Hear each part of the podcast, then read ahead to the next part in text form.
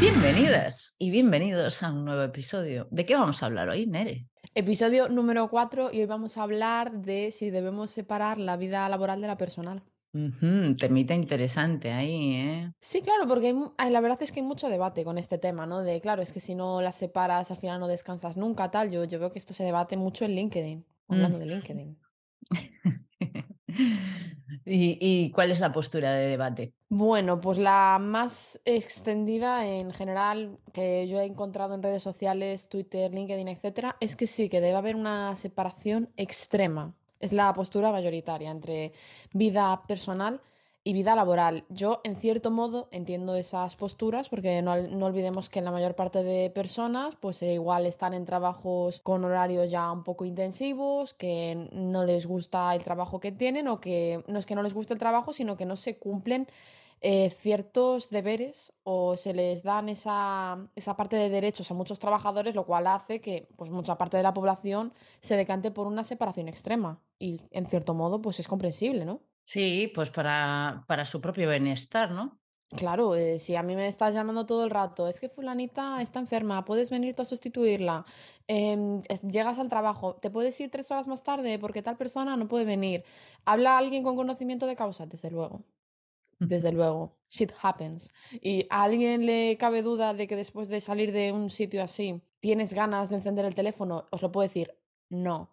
Es más, entiendo perfectamente a la gente que huye de los grupos de trabajo, de WhatsApp, del, trabajo, en ese aspecto, ¿no? Cuando estás en una situación así, sí que entiendo que no quieras ni tener el grupo de trabajo. ¿Por qué? Porque he visto cómo muchos jefes encargados piden a la gente por ese grupo de WhatsApp venir antes, hacer más horas, doblar. Vamos a ver, estoy en mi WhatsApp y me estás diciendo aquí a mediodía que si puedo venir, eh, si me puedo comer las gachas comiendo e ir corriendo a la empresa porque a alguien le ha pasado algo, porque viene mucho trabajo. Claro, la gente huye al final. Entonces yo ahí lo entiendo. Claro, cuando se convierte en algo más allá de lo excepcional y se siente como un abuso de la confianza y demás, ¿no? Claro, Claro. eh, esto estamos hablando de trabajos por cuenta ajena, además. Sí, sí, en este caso estoy hablando de trabajos por cuenta ajena que no tienes muy buena relación o que, bueno, hay este tipo de chanchullos, invierto lo mínimo en personal porque como tengo un grupo de WhatsApp, pues ya soluciona todas las movidas. Ahí sí, ese ejemplo concreto. Claro, ahí hay muchos casos que yo lo veo necesario. muero. ¿O ¿Qué? Es que nada, me, me acuerdo de ellos y me muero. A ver, es que hay casos, mira, y es más, ya no te voy a hablar de abusos, ¿vale? Porque esto es muy obvio, o sea, abusos de la confianza que se puede generar. Y esto es el pan de cada día, quiero decirte, o sea, en todos lados, desgraciadamente. Pero yo hablando de otras profesiones sí que veo bien lo de separar vida personal y profesional en ciertos aspectos. Es decir, por ejemplo, yo entiendo que una psicóloga, un psicólogo, tenga que separar vida personal y profesional en el ámbito más profundo de su profesión, más directo con el paciente, ¿no? O la paciente. ¿Por qué? Pues entiendo que esos problemas o esos retos y dificultades no te las puedes llevar a tu casa, porque si no, y de hecho yo admiro mucho a estas personas, estas profesionales, porque es como que han desarrollado una capacidad de desconexión increíble. Bueno, también entiendo que hay ciertas personas que directamente igual no podríamos, ¿no? Porque nos costaría muchísimo o, o lo que sea. Pero sí que en ese caso lo puedo entender porque me parece necesario, ¿no? Para el bienestar de la propia persona. Pero, sin embargo, no separaría en ese caso a nivel desarrollo profesional que pudiera estar interesada a lo mejor en leer libros relacionados con mi profesión, en seguir investigando cosas, pues estoy en mi casa, estoy en mi tiempo libre y si me encanta mi profesión y me interesan esos temas, pues yo puedo ponerme a leer o hacer cosas de mi profesión en mi casa sin tener que estar en consulta. Entonces, hay partes que sí separaría y partes que no, digamos, ¿no? Bueno, ahí depende un poco también de la percepción que tú tengas de ese consumo, porque claro, tú ya hablas desde una percepción en la que para ti consumirlo es casi un, un hobby o ocio, pero lo cierto es que si pensamos en una empresa en la que te meten en una formación, eso sí se haría dentro de horario laboral. Y aquí hablamos de leer libros barra artículos, si a ti te mola, pues sí, lo puedes mezclar, y si no te mola, pues no. Es que claro, eso, eso sí que ya es muy personal. Claro, es decir, eh, no por norma tenemos que decir, no, es que hay que separarlo por el bienestar de la persona. Perdona, o sea, si mi hobby es mm, ponerme a diseñar en el iPad o a ilustrar o aprender ilustración y eso está relacionado con mi trabajo, que es el diseño, ¿no? Por ejemplo, este es tu caso, ¿no? E, el mío también, pero mucho más dummy, es decir, porque yo ilustrar no sé, pero tú sí, ¿no?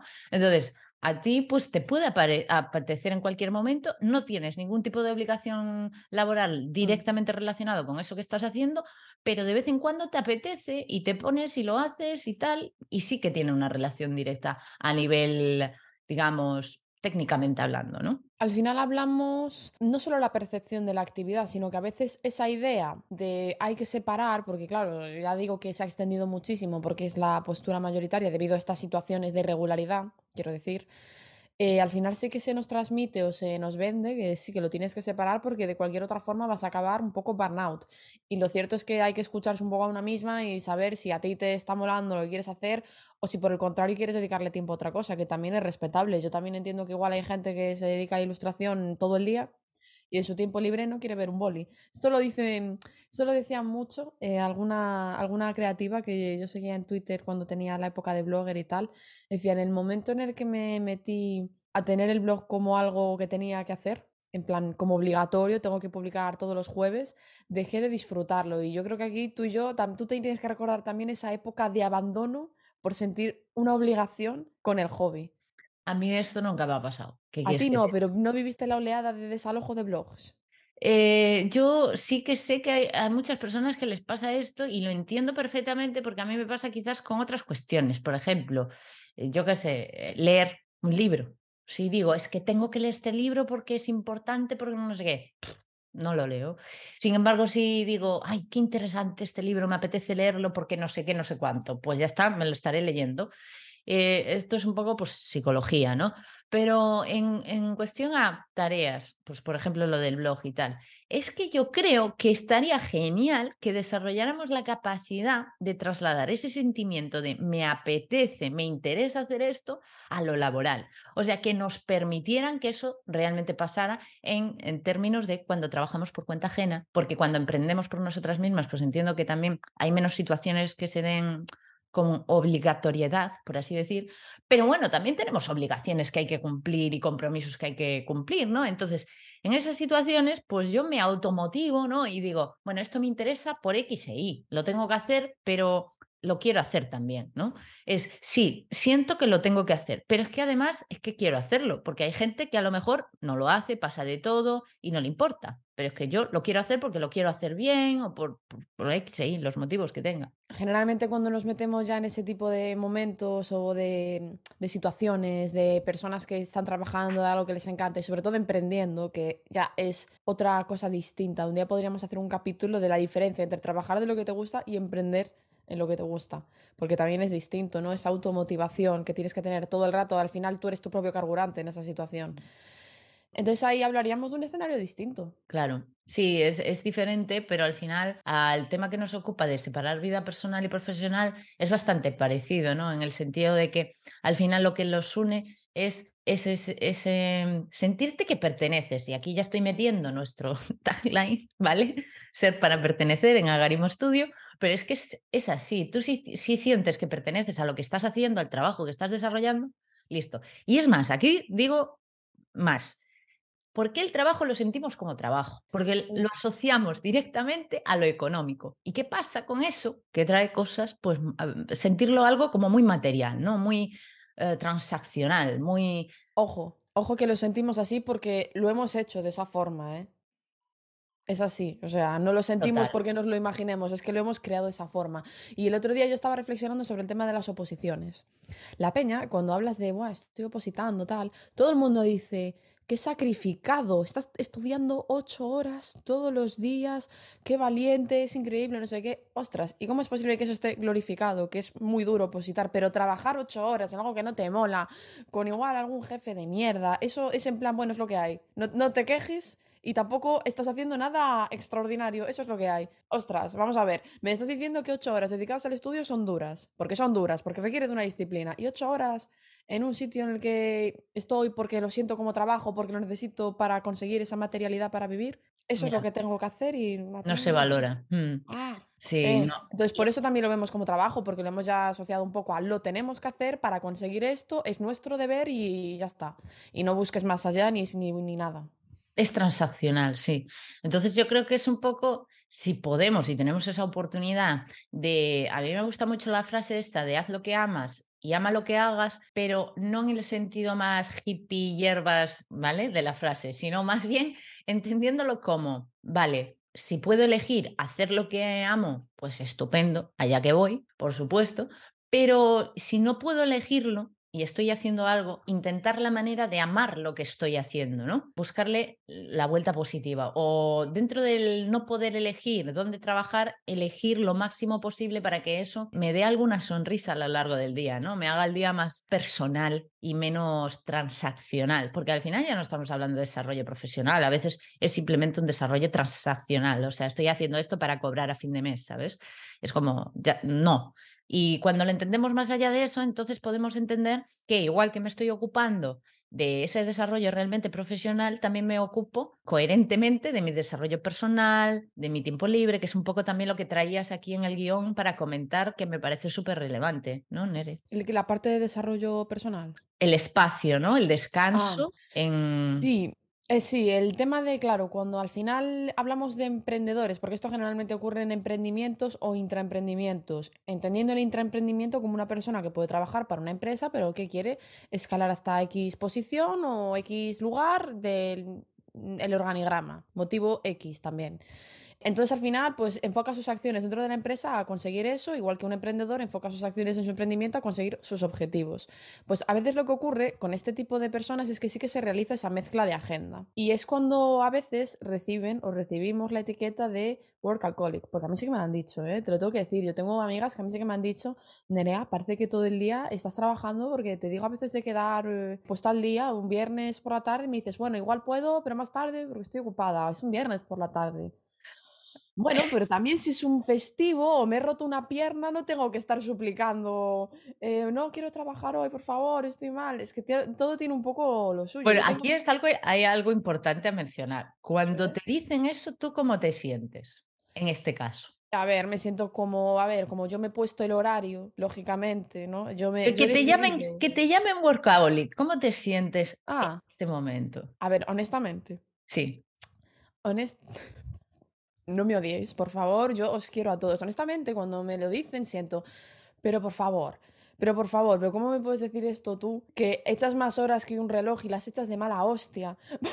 o sea, que libre soy y que yo no libre hoy, no quiere decir que yo tenga un problema. Has mirado a veces tú también cuando sales del trabajo después de hacer más horas también que yo, o las mismas.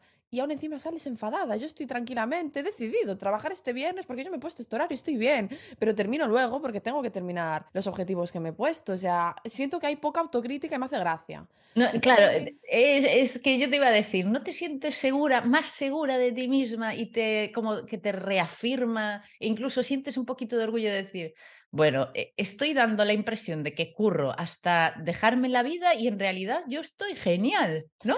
Yo sobre todo eh, eh, no me reafirmo tanto a mí misma, sino que siento un poco el por qué da la sensación de que las emprendedoras nos estamos esclavizando y luego cuando tú tienes turnos o guardias como las que puedes tener en sanidad, no genera La esa percepción. sensación. Mm. A mí es lo que más me suscita, la pregunta de por qué esto ocurre tanto, porque me lo dicen en varias ocasiones y claro, como ellos tienen un horario estipulado de aquí aquí y luego saben cuándo libran y el mío es más flexible, depende a veces incluso de cómo me levante, a veces digo, bueno, pues igual no me apetece trabajar hasta media mañana y eso me va a obligar a estar hasta media tarde porque tengo eso, o igual no, igual digo, pues no estoy hasta media tarde tampoco, pero igual tengo que poner ese horario en otro punto porque tengo unos objetivos de cumplir, ¿me explico? Pero lo decido yo en cierto punto hasta, eh, con mis cosas que hacer y mis deadlines, donde pongo ese horario y esa flexibilidad es percibida como work alcoholic, pero tienes que estar aquí por tus putos cojones, aunque no venga nadie, aunque... No, y yo te digo una cosa, Nere, así es por mi familia, no trabajo nunca, ¿sabes? Es que parece que, no sé, es como que todo el rato estoy trabajando Y cuando dejo de trabajar, pues no sé, es como, no se dan cuenta, ¿sabes? Pero el resto del tiempo es que como que todo el rato dices, ay, que trabajas mucho, que trabajas mucho, anda, pero ¿qué tienes que hacer? Además, como es un trabajo un poco invisible para, las personas, ¿no? Que no es que vas a un lugar de trabajo, que tal, que cual. Es como que yo te digo que si es por todas las veces que me han dicho que hoy no trabaje o que esta tarde que no trabaje o podía dejar de trabajar o, o venga esta mañana. Es verdad, como te dije también el horario, hay veces que dicen, ¿y por qué no te pones más días libres? es verdad. Sí, como si, entonces, como, si tuvieran menos que hacer, ¿sabes? Sí, sí, sí, sí. A mí me tienen dicho incluso, bueno, tú no te quejes que mañana no madrugas. ¿Y tú qué sabes si madrugo?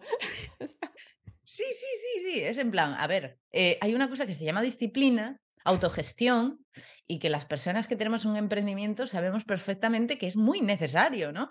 Otra cosa es la actitud con la que la enfrentamos y cómo gestionamos ese tiempo y, demás, ¿no? Pero, pero es muy fuerte porque la gente está muy pez en esto. Pero en los dos extremos, ¿eh? Como te has visto, en los dos extremos. Por un lado, tú libras cuando quieres, tranquila que mañana no madrugas, igual mañana tienes siete reuniones, pero mañana no madrugas porque como tienes poder y decisión, y luego al mismo tiempo es, es que no libras nunca, es que estás trabajando todo el día. Qué cosa más extraña, ¿no? Cualquiera diría que hay algo ahí, no sé, algo ahí rondando, eh, algo ahí rondando, porque es que me lo dicen mucho, a ti también te lo dicen, ocurre, por favor, emprendedores, decid la verdad, decidme qué os pasa también.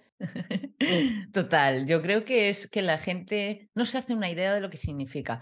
También he de decir, o sea, a mí me parece maravilloso, ¿vale? Tener este estilo de vida porque me permite de hecho, hacer lo que estamos planteando en este, este episodio, que es organizar vida personal y profesional. Es lo que me permite. O sea, es, es, que por eso emprendí y por eso me estoy quedando y me quedo y tal pese a que hay que tener mucho cuidado en no caer en las trampas del verdadero workaholic. Es decir, lo que comentas que hay que hablar, ¿no? El dar espacios para el descanso, dar espacios para pues otras cosas, ocio, hobbies. Sí, yo lo comentaba también en relación a que sí que parece que cuando las personas que juntamos esa agenda no tenemos ese espacio, lamento decir que las personas, yo conozco a mucha gente que tiene una agenda totalmente separada, trabajo y vida personal, y nunca veo que descansen.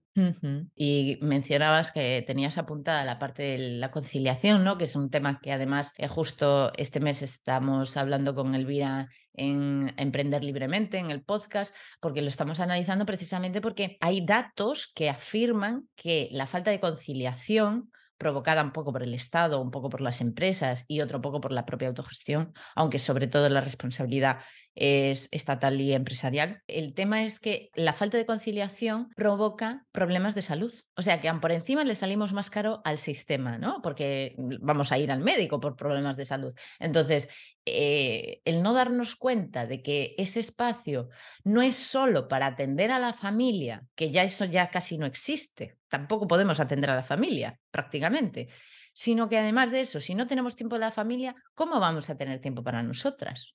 Bueno, y aquí te voy a lanzar un datito que se ha compartido entre los muchos otros que se comparten en, los episodios de Emprender Libremente, que es el de eh, que cuando las empresas tienen permisos de flexibilidad en la conciliación, pues para que llegues más tarde al trabajo por la mañana o para que te vayas antes, para conciliar y todo esto, las mujeres en un 80% usan esa flexibilidad para conciliar con sus hijos e hijas. Y los hombres, para hacer deporte y lo que les dé la gana, pero no con la familia. Vergonzoso, es que ¿qué quieres que te diga? O sea, es que me, me, dan ganas de regurgitar aquí toda mi comida. Y claro, esto es una cosa curiosa, porque claro, como en, en, su gran mayoría las mujeres seguimos asumiendo este rol de cuidados por mucho que digan que la cosa ha cambiado mucho y bla, bla, bla, la cosa ha cambiado. Ahora, ¿tiene que cambiar más? Pues también. Las mujeres que no tenemos ese rol ya de cuidadoras, sobre todo que no, no se percibe, ¿no? Porque mi caso, o sea, a ver, siendo esto sé que no se percibe que yo sea una persona muy dada al cuidado. Pues somos un poco bichos raros. ¿Cómo es posible que no queramos eh, poner una rueda, un palo en nuestra rueda eh, de crecimiento profesional? Cómo no nos apetece como al resto de, o a la gran mayoría de mujeres. Parece que también es una cosa mal vista. Entonces, no, hay nada que puedas hacer bien, porque si concilias y ganas menos dinero, nos culpabilizan. Si no te apetece hacerlo, te culpabilizan. ¿Cómo es posible que no quieras ser madre? ¿No ves que hay pocos niños en el mundo? Es el deseo de cualquier mujer.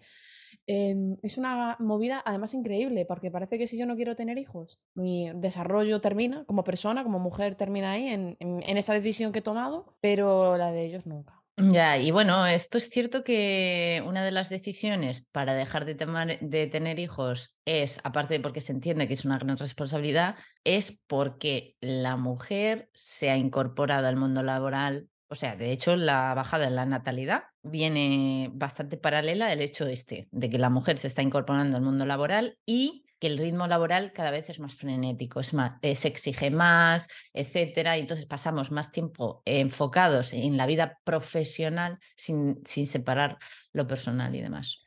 Yo no estoy tanto de acuerdo con que el ritmo de vida sea frenético. O sea, hemos conseguido derechos de, de aquí a allá, ¿no? Y cuando estábamos todavía, que no teníamos ni la jornada de ocho horas, también teníamos mogollón de hijos, teníamos más que ahora.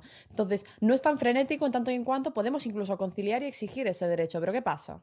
Es la exigencia. la, exigencia que viene es económica, porque aunque trabajen dos personas, antes trabajaba una y podía mantener una familia, y ahora trabajan dos personas y puedes regar el cactus. Es la realidad. Entonces, claro, si trabajamos dos, no hay tiempo, tengo que pagar a otra persona para que esté produciendo para que cuida a mi hijo. Y estamos en una generación en las que te vas de casa a los de media 30 años y poco después ya tienes un hijo, luego ya enferma tu madre y te quedas un poco en plan, bueno, pues a los 70 igual me desarrollo profesionalmente cuando ya todo el mundo no me necesite. Es un poco trampa para osos. No, es que está claro que tenemos que elegir o vida personal o vida familiar o vida profesional. Exacto, Es que no puedes tener ambas. O a ver, puedes, pero depende de dónde tengas el punto de la ambición también. Exacto, ahí estamos pues con lo que estamos discutiendo, que un poco es también eh, esa voluntad, esa conciencia primero, ¿no? Conciencia primero de, a ver, ¿por qué quiero separar vida profesional y personal? ¿Tengo vida personal? Es la primera pregunta que se debería hacer muchas personas, ¿no? Sobre todo CEOs que están ahí eh, embobados en su superempresa pensando en que no hay nada más importante. Primero, ¿tengo vida personal? Y después de hacerse esa pregunta, decir, ¿por qué la estoy separando tanto? ¿O la estoy separando? ¿O cómo puedo compaginarlo de forma que mi vida se perciba o sea, elijo personalmente trabajar en esto, ¿no? Entonces eso es una decisión personal también. Para mí ya sabes que vida personal y profesional van de la mano sí o sí, porque si no, la vida sería muy incoherente, el día a día, digamos. Claro, pero eso te lo permite eh, mantener la naturaleza del trabajo como eh, un poco en comunión y no hacer eh, lo que nace al final del movimiento de separarlo todo es que tu vida personal siempre se va a tener que amoldar prioritariamente al trabajo. Primero va el trabajo y luego si tú estás enferma, si tu hijo le pasa algo, lo que sea. Cuando tú tienes la flexibilidad de encajar ambas, pues ahí es cuando ya puedes, desde, ese, desde esa situación que, a ver, me sale decir ventajosa, pero bueno, debería ser normativa. Mm. Elegir un poco si lo aunas más. Y lo cierto es que, e igual que deje en el guion escrito, el separarlo no te garantiza tener esos descansos, porque anda que no conocemos del 80% de esas mujeres que han reducido su jornada laboral y se dedican a los cuidados, me pregunto cuántos descansos tienen apuntados a la agenda y si eso les permite tener una desconexión mental, finalmente, incluso con toda la agenda separada. Tú a partir de las 2 no miras más al teléfono del trabajo y estás en tu tiempo libre. Habría que ver cuánto tiempo eh, dedicas en ese tiempo libre a descansar. Total, estoy totalmente de acuerdo. Y de hecho, para mí el descanso, que ya sabes que lo hemos hablado, lo hemos hablado varias veces porque a mí me, me yo tuve una época que me sentía muy mal cuando dedicaba el tiempo, o sea, perdía el tiempo, básicamente. Sí, me acuerdo, me acuerdo. Y bueno, cuando me aficioné al juego este Pokémon Go. ¿Cómo, cómo? No te escuchamos, repite. Qué mala es. Al, al principio me avergonzaba, así Pero ahora ya no me avergüenzo. La verdad es que, eh, de hecho, lo he compartido en algún sitio y me han dicho, eso no es un juego, eso es un trabajo. En eh LinkedIn. Y me hace gracia porque creo que le empezaste a compartir cuando dijiste, va, Nerea con lo friki que es, bueno, me van a decir a mí algo por estar en Pokémon Go. no, porque, a ver, es una forma de aceptar también que perder el tiempo, entre comillas, no es perder el tiempo, que es lo que tú siempre me insistías con una seguridad ahí que decías, eso no es perder el tiempo, Mónica, eso es ocio, se llama ocio. Y yo, vale, que sí es ocio. Y quieres que no, yo siempre te escucho muy activamente y la verdad me caló mogollón y a partir de ahí es como que, ostras, me costó muchísimo menos. Yo soy muy así, ¿vale? Hay gente que no funciona así, yo soy de hacer clic y cuando hago clic ya me, sale fácil en mi vida, ¿no? Entonces implementé ese chip de, bueno, esto ya es ocio y el ocio es muy positivo para mí y tal. Y entonces ya lo hago, pero en otras cosas también. Y ya también pude identificar que también lo hacía en otras ocasiones, lo que pasa que yo lo estaba entendiendo de otra manera. Por ejemplo, cuando le dedicaba tiempo al gato y a mío, y que está por ahí durmiendo, le decía, le decía no, o sea, literalmente solo le acariciaba, pero es que a lo mejor me pasaba 15 minutos con él solamente acariciándole, escuchando cómo ronronea o eh, jugando con él o lo que sea y tal. O sea, un ejercicio de mindfulness brutal. Esto para empezar. Pero claro, imagínate, si tienes mucho trabajo que hacer, estás en tu casa, ponerte a 15 minutos única y exclusivamente a estar con el gato, vale, que mucha gente estará diciendo, es un gato, es un gato, ya, es un gato, pero para mí es un animal con el que convivo, pero es como si fuera otra persona con la que conviviera. Entonces, como que le presto mucha atención en otros momentos, como en la comida o en otros momentos en los que ya desconectas del trabajo y tal, vale. Pero es que yo esto lo hacía en horas de trabajo, o sea, me paraba por las mañanas, ¿no? Porque si no se hace eterna una, una jornada seguida. Entonces, bueno, eso fueron un poquito, muchas cosas pequeñas que yo fui identificando y que implementaba y que empecé a implementar de forma más consciente llamándole ocio y disfrute y descanso. Y cambió mucho todo, la verdad. Eh, además, eh, yo te insistía mucho porque yo sin eso no funciono. Entonces me empiezas a quitar los videojuegos y es que se me nota ya como desganada. Es una energía mental, incluso cuando me enfado. Yo es que me enfado y ¿a dónde vas? A un videojuego, a enfadarte más. Y cuando ya estás tan enfadada en el videojuego porque has perdido ya cinco, no te acuerdas de qué te pasaba antes.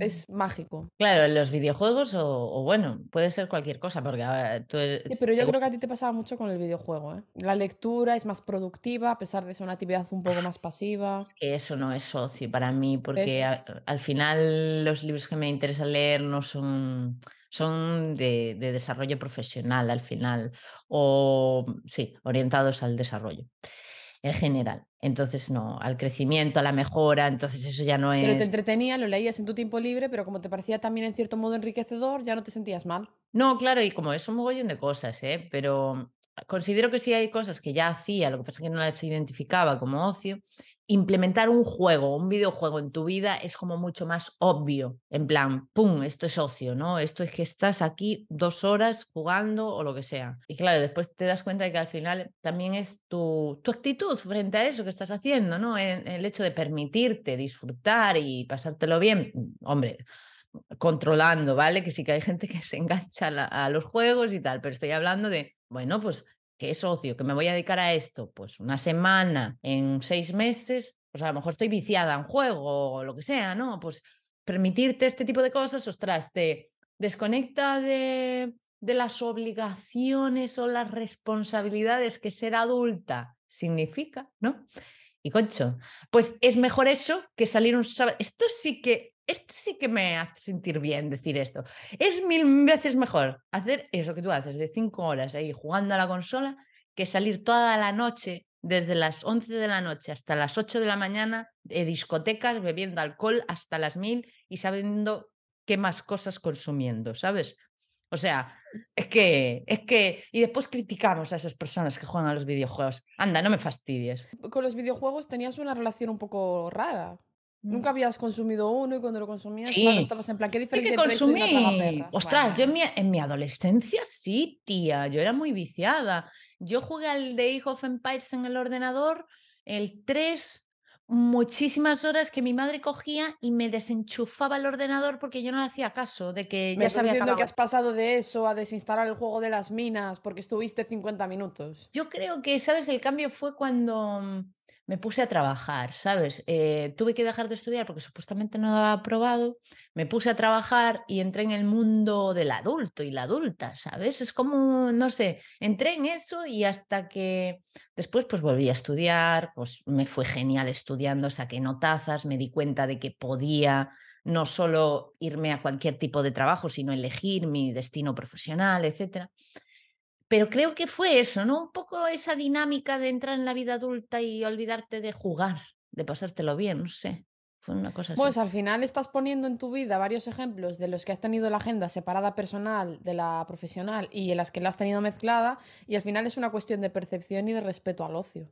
muchas veces el descanso. O sea, da igual a veces cómo tengas la agenda, lo puedes, eh, la puedes organizar como mejor te sientas, pero si tú tienes una relación hacia el ocio y el descanso negativa, como que es una pérdida de tiempo y tal, vas a estar todo el rato esclavo de tus responsabilidades, porque si estás fuera del trabajo, pero hay que tender la ropa, pero hay que hacer esto, siempre va a haber cosas que hacer que no son ocio y que puedes adelantar de tu vida. Sí, total. Sí, a ti es algo que esto no te ha costado nunca, ¿no? Eh, no, yo soy muy tajante con eso, siempre lo he sido, porque además a mí me consume mucha energía interactuar con la gente, eso es una realidad. Entonces, la energía que yo invierto entre semana en estar disponible, la recupero el fin de semana en estar no disponible. Así de En la cueva, ¿no? A veces quedo con la gente y tal, y igual hoy quedaba en plan a tomar algo, no sé, un café por la tarde, por, por salir un poco y ver al mundo. Pero depende mucho de mi mood, porque también hay semanas en las que yo estoy más sociable y no me torturo, y realmente hago un poco lo que me apetece. Mm.